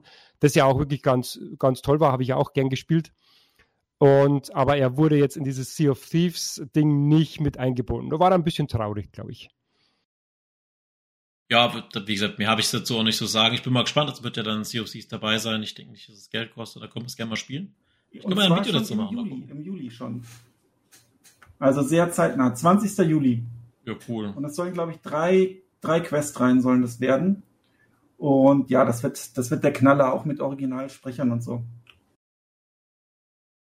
Gut, äh, nächstes Spiel von mir ist ein japanisches Spiel und zwar Persona 3 Reload. Hat, fand ich witzig, äh, nach der Summer Game Fest Show, die ich persönlich total langweilig fand, wurde tatsächlich der Trailer von Atlas geleakt weil die aus Versehen das schon hochgeladen hat bei Instagram. Das sollte eigentlich bei der Xbox Show kommen. Und das ist insofern eine große Überraschung, weil das ja ursprünglich ein PlayStation 2 Spiel ist, was dann nochmal geportet wurde auf die PSP. Also hat eine ganz interessante Hin- und Her-Port-Geschichte hinter sich. Es gibt auch zwei Versionen. Es gibt einmal eine Mobile-Version, einmal eine normale Version, nenne ich es jetzt mal. Und bei der Mobile-Version fehlen die Cutscenes und in dieser Persona Collection, die es auf Steam gibt, ist nur die Mo Mobile-Version drin. Das heißt, du hast viele Videos nicht drin, die nur Standbilder bei der aktuellen Version ist, die man auf dem PC spielen kann oder auch auf Xbox und PlayStation 5. Und jetzt bringen sie tatsächlich mit dem Setting von, also nicht mit dem Setting, sondern mit der Grafik quasi von Persona 5, Persona 3 zurück, was so das erste Persona war, was so dieses typische Gameplay von Persona hatte, während 1 und 2 noch solche Ableger von einem anderen Spiel waren. Und da bin ich echt mal gespannt drauf, weil das sieht echt super aus von der Grafik her. Ich weiß, es ist nichts für euch, aber das hat mir echt gut gefallen, dass sie das einfach mal rausgebracht haben. Ich habe Persona 5 25 oder 30 Stunden lang gespielt. Das Gameplay, das ist das gleiche Problem, was ich mit Pokémon und solchen Klamotten habe. Das Gameplay trägt keine 30 Stunden weit. Das ist der Hammer. Wie man ein Spiel mit dem Gameplay über 100 Stunden ziehen kann, ist mir unschleierhaft. Also, Verstehe ich nicht. Ja, soweit du bin ich noch gar nicht. Also ich habe es auch nur angefangen. Ich muss sagen, mir gefällt halt bei Persona das Gameplay, ich bin jetzt erst so 15 Stunden drin, das Gameplay langweilt mich schon nicht, aber ich finde dieses ganze Außenrum, die Musik, der Look, auch die Charaktere, die Geschichte, die relativ äh, subtil auch gemacht ist, wo relativ viele Dinge auch äh, eingebracht werden aus dem echten Leben, sage ich mal, das finde ich deutlich spannender als die Story von, keine Ahnung, Assassin's Creed Valhalla oder so. Deswegen bin ich da storymäßig so drin, dass ich es weiterspiele. Aber klar, wenn man da keinen Bock auf die Kämpfe hat, Macht ja, keinen die, Spaß. Die Kämpfe waren, also ja, die Kämpfe sind Gameplay-Mechanik relativ simpel. Das Problem ist ja tatsächlich, du hast ja dann dieses japanisch-typische, wir erzählen dir dann irgendwie 200.000 Klamotten irgendwie nebenbei, die totaler Nonsens sind. Und du hast dann irgendwie an, an Mikrobeschäftigungen ganz, ganz viel. Ne, ja. Bei Persona 5, ähm, ich habe mir da von einem Experten, meinem Sohn, erzählen lassen, dass es bei anderen Spielen wohl nicht so krass ist. Persona 5 ist ja sehr geführt. Das heißt, du darfst auch nicht zu jedem Zeitpunkt alles machen, was dir in der mhm. Zwischenzeit schon vorgestellt wurde. Und daran krankt vielleicht auch ein bisschen. Ähm, keine Ahnung, ich habe ich hab die ersten beiden äh, Tempel gemacht oder mit, Charaktere, Räume, Räume wie Paläste, Paläste waren es. Ich für die, die das nicht kennen, äh, Persona 5 ist so ein bisschen von der Story wie der Inception-Film, dass du quasi nachts in die Gedanken von jemandem reingehst und dann ist es so ein Traumpalast. Also das ist tatsächlich sehr, sehr cool gemacht, unglaublich kreativ, aber ähm, äh, ich glaube, nach den ersten zwei Palästen hat es mir dann zumindest auch gereicht. Ja, das Dreier ist halt quasi das erste, was dieses Konzept hatte und das hat mich von dem Setting her, fand ich es sehr spannend, weil das, da ist quasi das Setting, es gibt nicht 24 Stunden am Tag, sondern 25 Stunden und diese eine Stunde steht quasi die Welt still. Jeder Charakter ist eingefroren, außer denen, die eine Gabe haben und das bist dann natürlich du und die Bösen und in der Stunde musst du quasi Dämonen bekämpfen, sonst bist du normale Teil des, des Systems. Und ja, natürlich, es ist, es ist abgefahren, aber ich finde auch dieses, dieser ganze Style ist einfach cool und es spielt sich halt genial auf dem Steam Deck. Man kann das wunderbar mal im Handheld-Modus irgendwo in der Ecke spielen und auch mit Kopfhörern. Es macht mir einfach jetzt im Moment deutlich mehr Spaß, als diese 3D Open World irgendwas spiele. Ja, kann ich gar nichts dazu sagen. Insofern wird das wohl schon passen. Ich vertraue ich. Und äh, ja, sonst noch was, Patrick? Auf dem Zettel? Auf dem Zettel habe ich noch Starfield, das würde ich ja gerne an den Schluss schieben, weil ich glaube, da hat jeder von uns ein bisschen was dazu zu ja, sagen. Starfield würde ich auch sagen, ja. das schieben wir nochmal am Schluss. Ähm, ich sage jetzt auch, also ich habe meine, meine Liste ist auch ganz kurz, bevor ich an Benny das Zepter noch übergebe. Ähm, abgesehen von Starfield war noch eine Überraschung bei mir, dass äh, Assassin's Creed Mirage natürlich, denn das wird ja wieder ein bisschen abgespeckter, da wird der, der Scope ein bisschen kleiner und ich glaube, das tut ihm vielleicht ganz gut im Spiel, ohne diese ganzen Zusatzmechaniken und diesem ganzen Zusatzgedöns, sondern wieder ein bisschen mehr auf die, auf die Kernmechaniken äh, konzentriert. Das könnte eher was für mich sein. Und das zweite Ding ist auch was, was ein, bestehend, ein bestehendes Konzept nimmt und das Ganze ein bisschen komprimiert und wieder und ein bisschen schlanker macht, und zwar Stellaris, das Stellaris Nexus. Das scheint wohl eine rundenbasierte Version von Stellaris zu sein, von der sie behaupten, dass jede Session in einer Stunde abgehandelt werden kann. Und das ist genau was für mich, weil ich immer furchtbar gerne diese Grand Strategy 4X Sci-Fi-Spiele spielen würde. Aber wenn dann eine Sitzung irgendwie über Wochen und Monate geht, ist das total nichts für mich und ich bin echt gespannt, wie sie das machen. Äh, Benny, vielleicht weißt du da mehr als Paradox. Ähm, ja, ich hatte das schon direkt mitbekommen, weil ja entsprechende YouTube-Kanäle dann direkt eine Notification schicken äh, wenn, ähm, wenn da hier diese, diese Paradox Content Creator und so, da folge ich ja den meisten ähm, auch und äh, das wurde da auch schon sehr euphorisch besprochen, eben wie du es auch schon sagst, äh, weil es halt so schnell geht, in einer, in einer Stunde, mit einer Stunde Spielzeit so eine Partie zu beenden. Das ist ja sonst eher Dutzende Stunden bei einem typischen Paradox-Spiel, wenn man es überhaupt beendet. Und es ist allerdings ein ähm, oder ein reines Multiplayer-Spiel, Mhm, mh. ähm, das heißt, Singleplayer bleibt außen vor. Man spart dann natürlich bei der Entwicklung auch an der KI. Die braucht man nicht. Man braucht nur kluge Menschen. Und das Ganze erscheint ja dann über, über Paradox Arc. Paradox Arc ist sowas wie der, ich sag mal, Indie-Publishing-Arm äh, von Paradox. Also eigentlich ist ja Paradox Development Studios, das sind die Entwickler. Paradox Tinto, die machen jetzt EU4. Und Paradox äh, Interactive ist der Publisher. Und dann haben die vor zwei Jahren oder so Paradox Arc. Die haben zum Beispiel Across the Obelisk auch aufgelegt oder Stadeus, jetzt mal als Beispiele.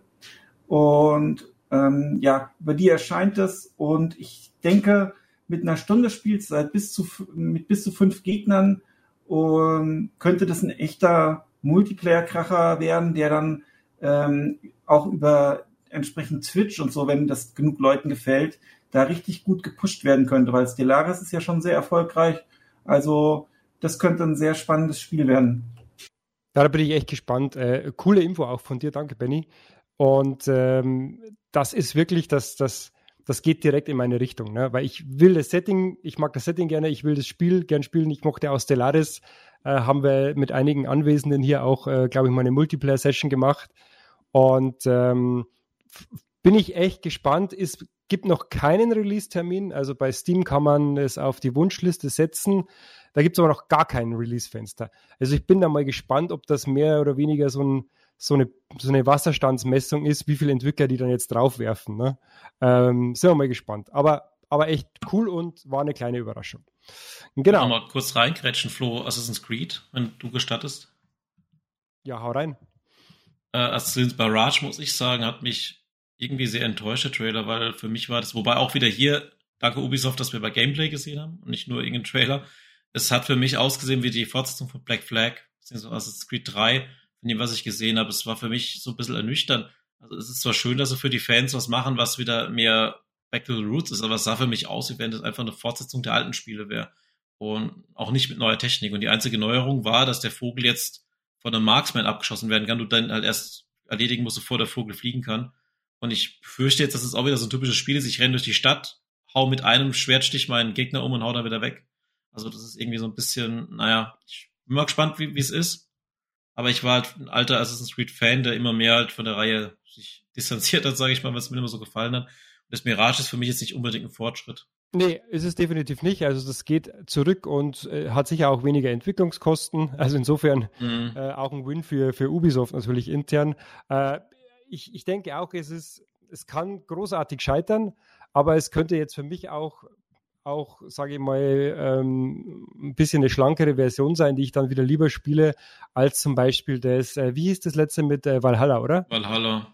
Gut, ist auch fair, es kostet ja, so ja von vornherein 20 Euro weniger als andere Vollpreisspiele. Ja, ja. aber dieses falsch. Valhalla, das war, da, da war ich irgendwann so verloren, weil wirklich, und, und anders als bei, bei Zelda zum Beispiel, bei Zelda ist ja auch viel zu tun, aber bei einem Valhalla, das ist wirklich so wie eine, irgendwann denkst du dir, da ist so viel Zeug noch zu tun und es ist sowieso auch nicht so innovativ, ne? Die einzelnen Quests, äh, da gibst du dann irgendwann auf, ne? Äh, also ja. kann, kann großartig scheitern, kann ganz gut werden. Äh, bin gespannt, ne? Schauen wir mal.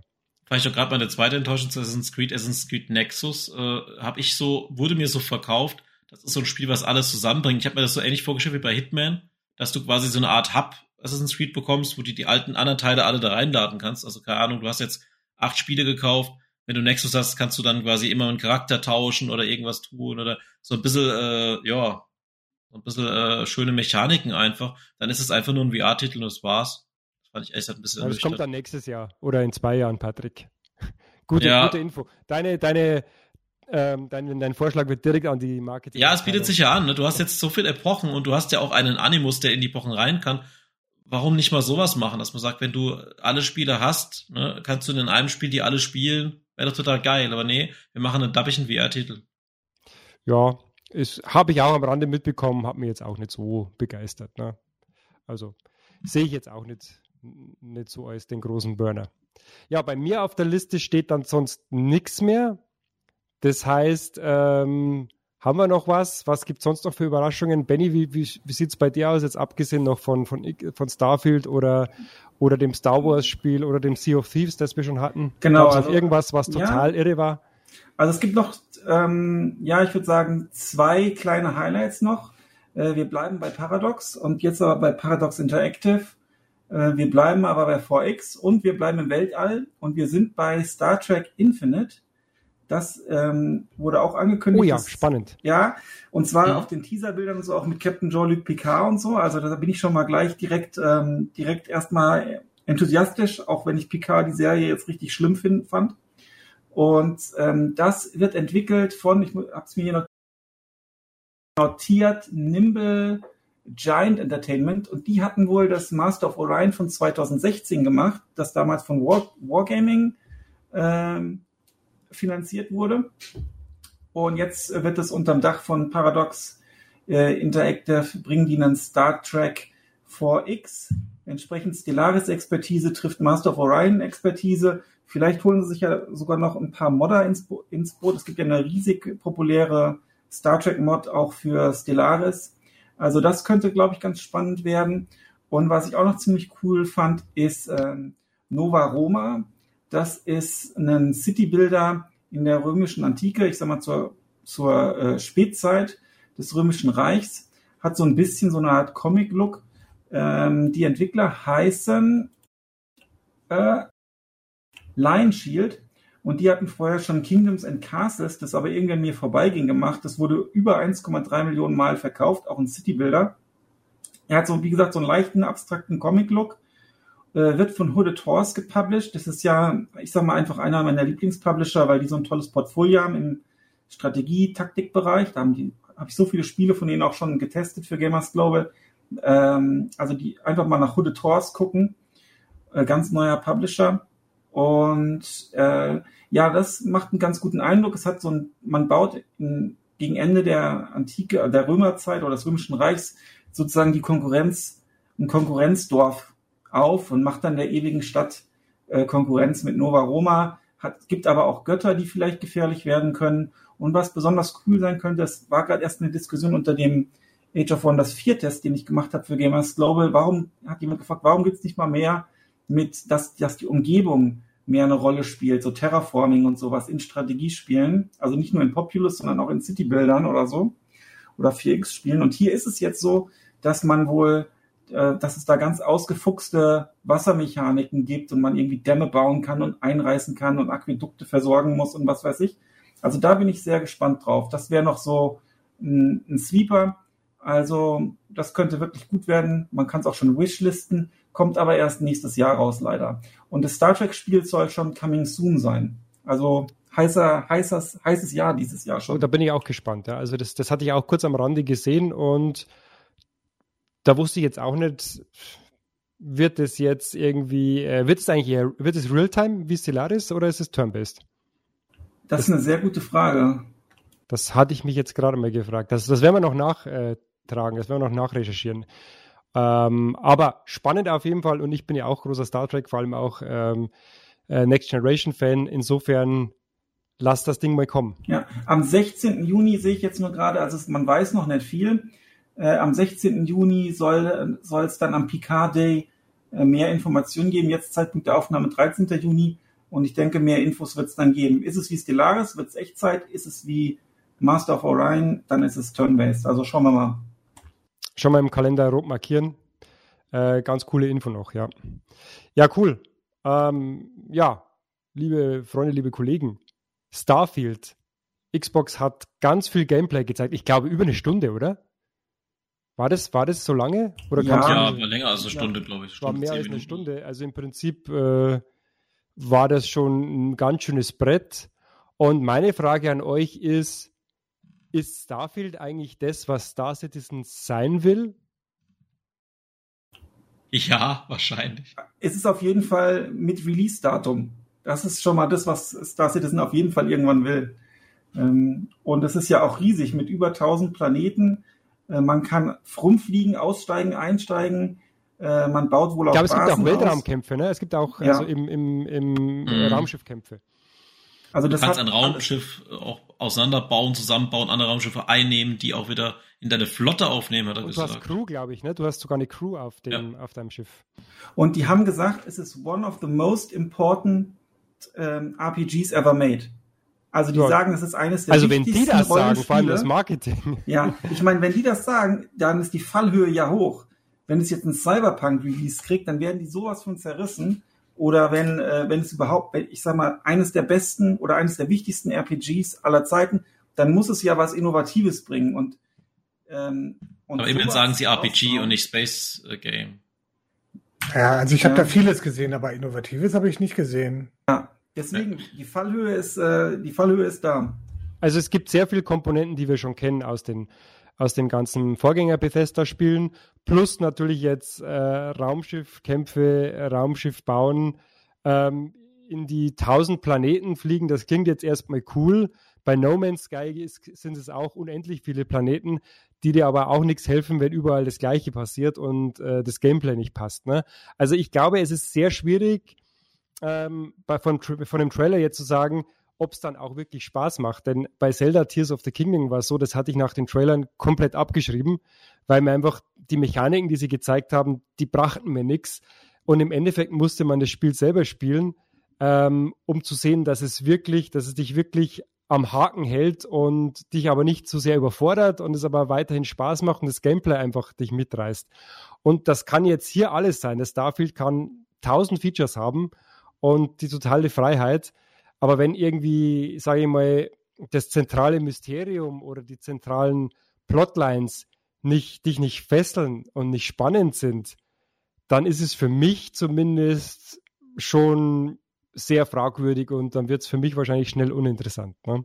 Ja, mal gucken, vielleicht ist es auch so wie bei Fallout 3 und 4, dass du so eine Art Hauptquest-Line hast, die du aber immer wieder verlässt, weil du ganz viele Nebenquests machst. Du kannst aber auch viel bauen, ne? habe ich schon gesehen. Du kannst Sachen abbauen, wenn dich jetzt ja, dieser das, ganze Baukasten ablenkt. Das hat mich ein bisschen geschockt, weil das bei No Man's Sky habe hab ich, glaube ich, schon so ein, so ein äh, posttraumatisches Stress-Syndrom irgendwie, dass ich immer wieder irgendwo äh, Aluminium oder was weiß ich was abbauen muss. Da kriege ich echt, also da kriege ich Zustände. Das ist nichts für mich. Ich hoffe. Ja. Aber auch, auch hier wieder, das ist eine Mechanik, muss ich die benutzen? Beeinträchtigt genau. die die Story? Ist es dann am Schluss Spaß oder ist es schon Arbeit? Und das kann der Trailer e-, eben nicht beantworten. Ne? Ja, es gibt ja auch genug Leute, die wollen das halt machen. Es gibt sicher genug Leute, die auch gern Minecraft spielen. Und wenn den Leuten das gefällt, ist es ja auch cool. Wenn jetzt jemand wie wir sagt, ich spiele nur die Story und ich muss das andere Zeug machen, cool. Und anderer sagt vielleicht, ich baue die ganze Zeit nur. Und für den ist es auch cool. Und von daher ist es schon cool, wenn sie viele Spielertypen ansprechen. Und ja, die sind also, eher die Story-Spieler. Genau, ist, bei, bei Zelda ist es ja auch so. Da gibt's auch die, da, da haben auch die Leute ganz viel Spaß, in, in, wo, äh, indem sie diese ganzen Konstrukte bauen und die beschäftigen sich da den ganzen Tag damit. Für mich ist es nix, aber ich fand halt den Rest super. Ne? Ich fand dann halt andere Sachen toll und die, die Hauptquestline und bis dann zum letzten Boss und diese Story-Quests. Und wenn das auch alles gut ist und wenn, wenn Starfield das bietet und so eine, diese mysteriöse Story, eine schöne Sci-Fi-Story, äh, ich schaue da zu Mass Effect zum Beispiel rüber, ne? Mhm. Äh, wenn sie sowas bringen können, wow, bin ich dabei und das Ding dann auch noch im Game Pass, also habe ich es heute sowieso schon, weil ja. ich den Game Pass ja über ein Jahr habe, ähm, dann wird es ein echter Bringer und, und bringt Microsoft hier auch wieder nach vorne. Und die müssen ja auch liefern, weil da ja das große die große Kritik auch immer ist. Ne? Sony hat irgendwie zwei, drei gute oder vielleicht auch mehrere, ich weiß es nicht, äh, Exklusivtitel, die halt wirkliche System-Seller sind und Microsoft hatte das bis jetzt für die Series-Konsolen äh, dann auch eben nicht. Ähm, aber da sind wir echt gespannt drauf und gab es bei euch jetzt noch was, wo ihr gesagt habt, das ist jetzt im Trailer überraschend gewesen, das hätte ich jetzt so nicht gedacht oder ist alles. Starfield oder bei einem anderen Spiel? Ne, bei Starfield. Also ich, ich hatte, ich habe ja den Trailer geguckt, aber ich habe jetzt nicht diese Stunde Spielmaterial noch geguckt. Ne? Ich habe die ganze Zeit klingt jetzt bei mir, als ob irgendwie No Man's Sky meets Destiny 2 und noch ein bisschen was anderes. Ne? Also ich habe bisschen immer das Gefühl, dass aus Versatzstücken versucht wird, ein Spiel zusammenzubauen, was mechanisch und äh, bestimmt auch kompetent gemacht ist, aber wo mir bislang immer noch die Komponente fehlt, dass ich glaube, dass das Spaß macht. Also da bin ich ganz, ganz skeptisch. Ja, aber das, das kann ja, wie gesagt, klappen, weil, also ich, ich muss jetzt wieder, sorry, ich sag trotzdem heute schon wieder so oft Zelda, aber da ist es ja genauso. Da hatte man ja auch diese ein paar Baustücke von der Ubisoft-Formel und, und hier von Open World anderen Spielen genommen und bei Breath of the Wild hat es mir persönlich nicht so gefallen und bei Tears of the Kingdom hat es irgendwie alles funktioniert aus irgendwelchen Gründen, die wir ja letztes Mal schon diskutiert haben. Und das kann hier natürlich auch sein. Äh, da bin ich komplett bei dir, Kai. Also das kann alles total technisch super sein und wir haben tausend Features und die Engine ist super und die, die Planeten sehen fotorealistisch aus. Alles cool, aber halt alles völlig sinnlos, wenn es keinen Spaß macht. Ja, also ich werde, ähm, weil es mich an sich vom Setting her schon total fasziniert und von der Grundidee, habe ich mir nur ganz wenig Material angeschaut und werde, wenn es erscheint, ich glaube im September, werde ich einfach mal im Game Pass loslegen und dann gefällt es mir entweder oder ich breche es nach spätestens paar Stunden ähm, wieder ab und will da aber gar nicht genau wissen, ja, diese Mechanik gibt's oder hier kann ich noch das machen oder jenes machen. Da will ich einfach dann ähm, sozusagen abtauchen in diese Welt, so wie ich das damals mit Mass Effect gemacht habe und ähm, lasst es mal auf mich zukommen. Ich glaube, das wird kein Mass Effect, weil ja, aber das wird so nicht abbildbar sein. Aber nee, ich meine vom möchte, Abtauchfaktor, ja, vom Abtauchfaktor. Ja, das, ich glaube, glaub, das wird eher was wie Fallout 3 im Weltraum als Mass Effect. Ja, ich glaube, das wird eher Arbeit als Spiel. Aber ähm, ich möchte eine Wette abschließen. Wenn das floppt, oh, dann ist Bethesda Geschichte. Wer so meinte. Schwierig. Ich was wettest du denn, Kai? So schnell wird es nicht gehen, weil da gibt es ja noch ein paar andere IPs. Also Doom haben sie auch noch, äh, Wolfenstein etc. sind ja noch ein paar mehr IPs. Aber sagen wir mal so, da werden sehr ernste Gespräche geführt werden. Ja, aber Doom und Wolfenstein, das sind reine, also das, die Dinger haben ja beide nicht den Faktor, den ein Elder Scrolls oder ein Fallout hat. Ne? Elder Scrolls, gut, ne? Das, äh, da das kommt ja auch noch neue, Teil 6. Genau, ne? der Teil und 6 der ist ja seit 200 Jahren. Ja, aber Teso ist ja tatsächlich, boah, Teso kriegt ja jedes Jahr ein DLC. Das ist ja, das ja und auch die werden kleiner. Ne? Also, es schmerzt mich natürlich, wenn du sagst, Doom ist keine so große IP, weil für mich aber ist wahrscheinlich in diesem 2023 ist es wahrscheinlich schon so, dass man Doom nicht mehr unbedingt kennen muss. Wie traurig. Das ist eine Religion. Ein bisschen also, traurig. Nein, kennen, also für Spiele historisch ist das natürlich eine große Nummer, gar keine Frage. Und hat ganz viel für die Entwicklung der Spiele getan. Aber die IP selber spielt keine große Rolle, wäre mein Tipp. Also, ich meine, also, du kannst mir gerne widersprechen, aber ich glaube nicht, dass sie eine Rolle, Rolle spielt. Ich also auch. Geh äh, jetzt, ich gehe ich geh jetzt in den Keller weinen, aber. Ja, okay. Ja, ja. ja Starfield. Ähm, Schauen wir mal, ne? Also, ja, wann kommt es raus? September? Weiß man schon genau einen Tag? Ja, wurde genannt, aber. Also, Sind super vorbereitet, alle? Ja, ich, ich habe tatsächlich jetzt den genauen Tag auch nicht, äh, auch nicht gerade auf Lager, aber äh, schaut 6. mal. September. 6. Danke, Benny, 6. Sehr September. Gut. Äh, ich glaube, da muss das auch rauskommen, weil das ist jetzt wirklich nach den Verschiebungen jetzt die, die, der letzte Termin. Und ganz lustige Meldung kam ja, glaube ich, jetzt gestern oder vorgestern. Äh, der Xbox-Chef hat persönlich gesagt, das wird das am wenigsten verpackte Bethesda-Spiel aller Zeiten. Oh. Das ist doch mal ein, ein, ein Wort zum Sonntag, oder? Äh, prozentual am wenigsten oder wie rechnen die das? Oh, ich weiß, die Formel kenne ich jetzt nicht genau. Aber auf jeden Fall, ich denke, sowas könnte man doch mit dem Aufkleber noch schnell auf die Packungen draufkleben, oder? Das ist doch, ich finde das super. Also ich habe das jetzt auch gerade kurz, als ich das Release-Datum gegoogelt habe, taucht es tatsächlich auch auf. Und ich finde, es ist ja immer schön, wenn alle Spielemagazine eine Headline für jeden Schnipsel aufpassen. Und wenn jemand sagt, das ist am wenigsten verbackte, dann fragt keiner, warum ist es denn überhaupt verbackt? Ne? sondern es taucht auf, hey juhu, es ist das am wenigsten verpackte. Dankeschön. Das ist ein Qualitätsurteil, mit dem kann man schon mal hausieren gehen, ne? Und ein ah. kleiner Ausblick noch, August QuakeCon, vielleicht eine Hexenankündigung, wenn man mal das T-Shirt Ich habe das T-Shirt gesehen, ja, das ja. mich ja. hat's auch gewundert, dass dann nichts kam, aber die alten, äh, die alten Ego-Shooter-Spieler, äh, so der 90er, Ende 90er, äh, die kennen das noch, Hexen auch auf der alten Doom Engine basierend, eher so im Fantasy, ähm, im Dark Fantasy äh, Look. Ähm, hat auch so ein bisschen Kultfollowing und da gab es auch, äh, ich glaube, da gab es Hexen 1, Hexen 2, Heretic gab es dann auch noch. Äh, schauen wir mal, was da kommt. Ja, bin ich auch, bin ich auch gespannt. Da kommen die ganzen Leute wie Flo wieder aus dem Keller raus und sagen, oh. yeah. Ja, Jawohl, endlich mein Spiel. Ja. Ich habe noch was. Ja, Patrick, ja. Äh, Cyberpunk Add-on, ganz oh, kurz. Das haben wir ja ganz vergessen. Genau, weil ich habe äh, auf dem Stream von Gamestar, Monsters and Explosions, habe ich weitergeschaut gehabt nach dem Stream von der Xbox was, glaube ich. Und, oder war es ein Tag später, ich weiß es nicht mehr genau. Auf jeden Fall haben die einen der Designer von CD Projekt dabei gehabt. Und der hat nochmal erklärt, dass das Cyberpunk Add-on nicht nur als Add-on rauskommt, sondern dass damit auch einfach ein, ja, wie soll ich sagen, äh, eine komplette Überholung von einigen Spielsystemen drin ist. Zum Beispiel Ausdauerprinzip gibt's jetzt, wenn du angreifst, ne, hast ein Ausdauerprinzip. Du hast ein Fahndungssystem, die Polizei fahndet jetzt ähnlich wie bei GTA mit Leveln nach dir. Du hast äh, ein ganz anderes Skillsystem, die haben die komplett überarbeitet. Und außerdem haben sie auch dieses mit das mit den Klamotten rausgemacht. Was war ja so bei Cyberpunk, dass du, dass die Klamotten irgendwelche Skills oder irgendwelche Armorwerte hatten. Und jetzt ist es so, dass alles über Cyberware läuft. Du kannst aber nur begrenzt Cyberware tragen, wie es auch ursprünglich anscheinend geplant war. Und die Klamotten nur noch reine Skins sind, die eben schön aussehen oder auch nicht. Und das würde mich jetzt auch reizen, das dann wirklich mal richtig zu spielen. Ich habe Cyberpunk ja immer nur das erste Kapitel gespielt. So die ersten zehn Stunden, sage ich mal, habe es dann beiseite gelegt. Und das Schöne ist, du bekommst auch ohne das Add-on die ganzen Neuigkeiten. Du bekommst die als Patch. Und warum nicht?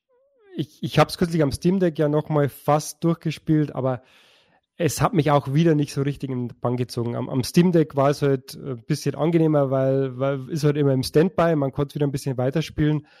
Aber es hat mich jetzt nie so mitgerissen wie andere Spiele. Und ich habe heute auch noch mal einen Artikel gelesen. Das ist für äh, CD Projekt so irgendwie der letzte, der letzte Versuch oder die letzte Möglichkeit, das Spiel jetzt noch wirklich zu drehen und das von schlimm, wie es am Anfang war, über mhm. okay, wie es dann nach den Patches war, zu wirklich äh, einem Top-Ding zu machen. Also das ist die letzte Möglichkeit und wenn, wenn das nicht hinhaut, dann äh, war es das, ne? Ja, ich habe auch so, äh, ich habe das Interview jetzt auch gesehen und fand es auch interessant. Er hat es auch so formuliert, dass die Entwickler alle halt wollen, dass es was Gescheites wird und alle halt auch das sehr ernst nehmen und alle auch viel sich anhören mussten in den letzten Jahren über Cyberpunk. Verstehe ich auch. Ne? Aber sie haben ja auch mit Idris Elba jetzt auch noch einen weiteren Hollywood-Star drin, der im Add-on die Hauptrolle spielt. Vorher war Keanu Reeves, der jetzt auch nochmal dabei ist, ist Johnny Silverhand. Ja, das ist wobei das ist noch, ist noch kein Qualitätsurteil, weil die Schauspieler nee. für Geld machen die alles, ne? Das ist klar, aber trotzdem, es sieht schon nach einer großen, das wirkt noch von der Story ja so ein bisschen wie a Snake, ja, wie die Klapperschlange quasi, wo sie wo den Präsidenten retten musste. Ich bin mal gespannt, also ist jetzt eine nette Idee, das jetzt nochmal zu machen und vielleicht wird's ja was. Ja, also ich bin auch, mich, mich würde es auch freuen. Äh, die not, notwendige, notwendige Hardware habe ich dazu jetzt auch, mit Raytracing zu spielen. Mhm. Äh, insofern auch hier schauen wir, was kommt. Glaube ich, kommt auch im September, ne? Ja, Ende September. Oh, das wird ja spannend im September. 26. September. Gut. Ein Spiel habe ich noch. Ah, danke Kai. Ja, also bevor es jetzt irgendwie mit, äh, mit Cyberpunk, was im, mich, im, bevor im, mit Cyberpunk aufhört, was mich so viel weniger gar nicht interessieren könnte. Ich habe das ersten Teil, also ich habe das Original ja auch gekauft und äh, die 10 von Gamers Global verstehe ich bis heute nicht. Das, äh, ja, lassen wir das. Ja, ähm, Spider-Man 2. Jawohl. Ja, schön, schön. Ja, äh, ich habe auch eine PS5, die kann ich auch mal wieder einschalten. Das ist, äh, die Spider-Man-Spiele sind ja, wenn, oder das Spiel wäre für mich wieder ein Grund irgendwie, ich möchte doch eine PS5 haben. Das geht mir auf den Sack, ehrlich. Äh, ja. Stimme zu, weil ich auch äh, das erste Spider-Man auf der PS4 Pro damals und das habe ich äh, entgegen meiner ganzen Open World äh, Meckereien, äh, dass, wir das, dass mir die ganzen Spiele zu gleich geworden sind und zu Ubisoftig, fand ich das einfach nur großartig, weil die Schwingmechanik einfach mega ist und es hat super Spaß gemacht. Ich hatte auch jetzt das Miles Morales an, auf dem Steam Deck, also die PC-Version nochmal gespielt. Ähm, das war auch okay, war ein bisschen kürzer, aber so der richtige Aha-Effekt damals war wirklich die, das erste Spiel auf der PS4 Pro. Und ja, also da, da würde ich sagen, hast du recht, hatte ich jetzt auch gerade nicht am Zettel, ähm, aber ähm, da freut sich meine PS5 drauf, ja. Venom ist dabei. Ja, genau, Venom ist dabei und äh, Craven. Habe ich das nicht damals von dir gekauft? Oh. Und ja, hab's dann und hab's dann an, an äh, Alex weiter vertickt. Es ist, es ist ein Kreislauf. Das ist ja schön. Also, aber liebe, liebe, liebe Hörer da draußen, das ist bei uns der transparente Podcast. Ne? So ist das. Eine, eine große Familie hier. Da wird auch gerne mal getauscht. Und, und du, hast Geld, du hast Geld dafür genommen. Mit ich bin ziemlich sicher. Aber lassen wir das. Ja, also ich, ich bin, ihr, ihr, merkt, ich bin schon ein bisschen im Abmoderieren. Ähm, nach, nach, unseren, nach unserem wirklich, ist ein dickes Brett heute, das wir geliefert haben. Also wir haben wirklich geliefert, oder? Wir haben massiv heute war geliefert. viel zu tun. Wir haben massiv geliefert. Äh, wir hatten Diablo, wir hatten Apple, wir hatten Star Wars, wir hatten Starfield, ähm, wir hatten Stellaris, wir hatten Paradox, wir haben Assassin's Creed äh, gedisst. Es war alles drin. Ich Eins fehlt noch. noch ich will du ja hast noch den 10 Minuten, die 10 Minuten Victoria 3, die ich nie ja, wieder oh, hast du vergessen. Absolut, absolut. Ich will aber noch eine kleine Hausmitteilung machen. Ähm, und zwar, wir hatten echt ein tolles Feedback auf den letzten Podcast bei äh, Gamers Global, ne? Könnt ihr alle bestätigen, denke ich, oder? Ja, das hat uns sehr gefreut. Also hat uns wirklich sehr gefreut. Danke an euch. Und wir wissen, um das gute Feedback und ähm, wir werden jetzt einen der nächsten Podcasts auch äh, direkt im Dialekt machen, weil das ja wirklich gut ankam, was man so gelesen hat. Ne? Also in, äh, bei mir ist es bayerisch und niederbayerisch. Machen wir demnächst, wir versprechen es, wir kümmern uns drum und liefern das. Ne? Was, was sagt ihr dazu? Da bin ich sofort dabei. Patrick mach, ist dabei. Mach, machen wir. Läuft. Toll. Also nochmal danke hier. Also nochmal jetzt ganz ohne, ohne Spaß jetzt hier. Danke fürs Feedback. Äh, deswegen machen wir das Ganze und äh, gerne jederzeit Feedback auch wieder drunter. Unter einen Artikel per E-Mail, äh, per Brieftaube, mit dem Füller geschrieben. Wir freuen uns. Ne? Wir freuen uns über alle Kommentare. Ich finde es immer schön, wenn man einfach mal mitkriegt, wie viele Leute das hören, wie viele Leuten es Spaß macht und Kritik liest man natürlich auch gerne, weil nur so kann man was ändern. In diesem Sinne, ich danke euch alle, die ihr hier dabei wart und freue mich auf den nächsten Gemüse, auf den nächsten, auf unseren fröhlichen Gemüsestadel. Und äh, wir wissen noch nicht, wann das sein wird. Äh, wir versuchen es regelmäßig zu machen, aber wir machen natürlich auch nur, wenn es wirklich Sinn macht und wenn wir auch Material zu liefern haben. Und wenn die ganzen Hersteller uns Material liefern, dann sind wir am Start.